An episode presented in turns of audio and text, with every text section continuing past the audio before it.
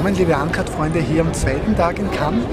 Ich habe mir heute den ersten Film angeschaut und zwar Serious Moonlight. Ist irgendwie angekündigt worden als äh, der Film, in dem Meg Ryan wieder ihre große Leistungen zeigt, wie in Harry und Sally. Äh, dem ist nicht ganz so der Fall. Also ich werde befürchten, dass der Film wahrscheinlich nicht ins Kino kommt, sondern nur auf DVD bei uns rauskommt.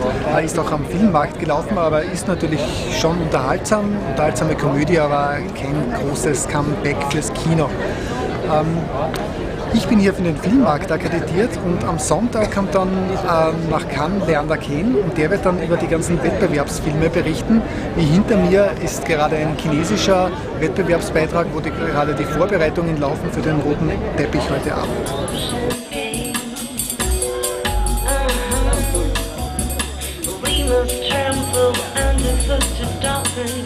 C'est donc le premier des 20 films de la compétition du 62e Festival de Cannes qui est présenté